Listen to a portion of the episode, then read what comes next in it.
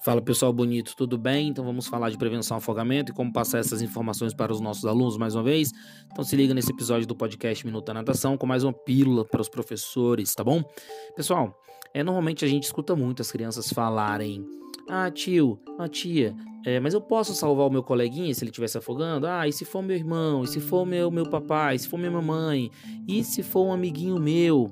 Então, o trabalho que a gente faz é de sempre falar que nunca uma criança pode é, efetuar de fato um salvamento, dando a sua mão, indo ao encontro do afogado, tá? Então, a gente vai sempre ressaltar esse ponto, que somente existem duas coisas que uma criança pode fazer numa situação que ela presencia um afogamento, que é chamar um adulto ou ligar para os bombeiros e né, se tiver um objeto fácil ali, jogar esse objeto que flutua, jamais estender a mão, jamais ir ao encontro do afogado. Ah, mas é meu amiguinho. Não, sejam enfáticos quando a informação for para uma criança. A criança ela é literal.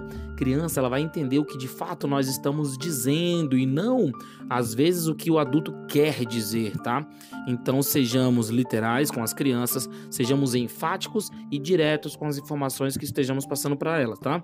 Então, não pode, ah, não pode, não e não. Utilizem o não é, quando se tratar desse tema de uma maneira bem enfática, tá? Jogar objeto que flutua ou chamar e chamar um adulto, tá certo? São somente essas duas coisas. Ah, tem uma terceira coisa, tio? Não, não tem uma terceira coisa que uma criança pode fazer. Fica aqui a dica dessas, de, de hoje. Valeu, abraço, galera.